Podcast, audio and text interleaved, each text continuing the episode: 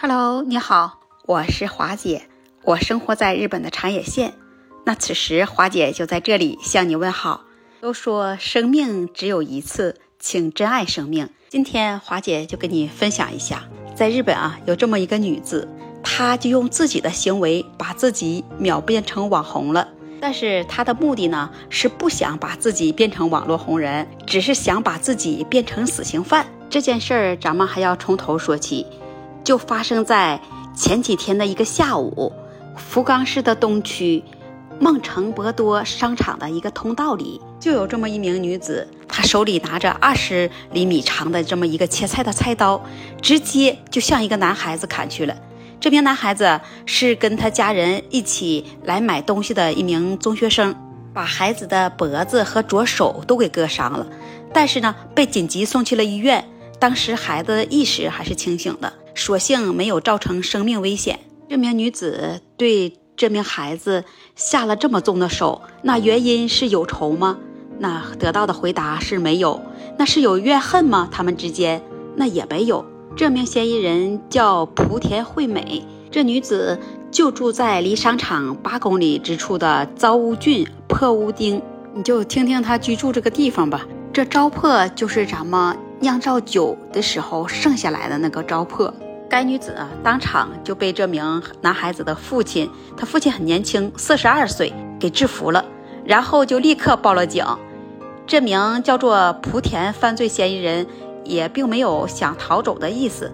经过警方调查，他和这名中学生根本就不认识，只是偶然擦肩一过的瞬间，就把这名男孩子给砍伤了。莆田他承认自己的犯罪事实，他表示说，目前自己是无业游民，今年三十二岁。这次是他故意选择了人非常多的商场来作案，就是为了能把自己给判死刑。他说他是自己不想活了才去杀学生的。那案件还在进一步调查之中。他自己还跟警察交代说，在四月的下旬，也是在福冈市内的另一个商场内，他就试图想去掐死一名小学的男生。他的这种奇葩的想法是精神心理的一种变态吗？还要在等待调查的结果出来以后才能判定。日本现在本来都是处于少子化的严重时代了。为了鼓励民众多生孩子，政府还补给一系列的福利。学生现在也算是日本国家的重点保护对象了吧？那不过呢，咱们就说这名犯罪嫌疑人莆田，如果自己你不想活了，那你就自己想点别的办法呗，何必去伤害那些无辜的孩子呢？残暴又可恨。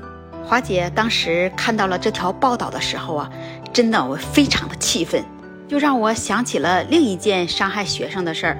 就在半年前，东京大学门前，当时是高考的时间，也就是在高考的现场，有一名学生，他十七岁，就用刀刺伤了三个人，其中两名是十八岁的高中生和一名七十二岁的一个男子，都是给砍伤了背部。当时这名七十二岁的男子伤势是最严重。送到了医院以后，还做了手术治疗，还好这些人也都没有造成生命危险。那导致这名十七岁的学生犯罪的动机，是因为他自己学习不好，考不上理想的大学，就想把那些成绩优秀的、能参加东京大学考试的学生都准备给杀害了。他还对警察说呀，他自己。不仅想杀这些学生，还想放火把这东大前站的车站给烧掉。警察们真的就在东大前站的检票口附近，就发现了放在车站内类似鞭炮类的易燃易爆的物体和喷洒的不明液体。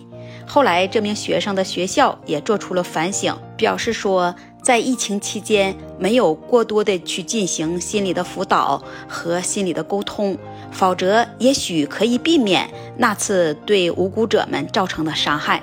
听完华姐今天给你分享的这些事儿，我是觉得，如果因为自己心理崩溃、抑郁了，那也就算了；那在心里故意对社会产生报复，使无辜的生命受到伤害，那你就是一种病态。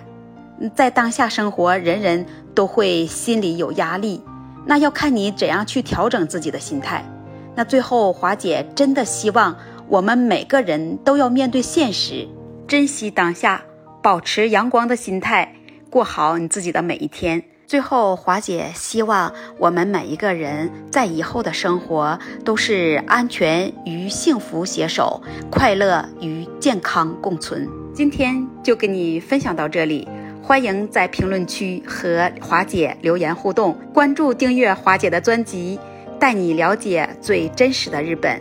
今天就跟你聊到这里，我们下次再见。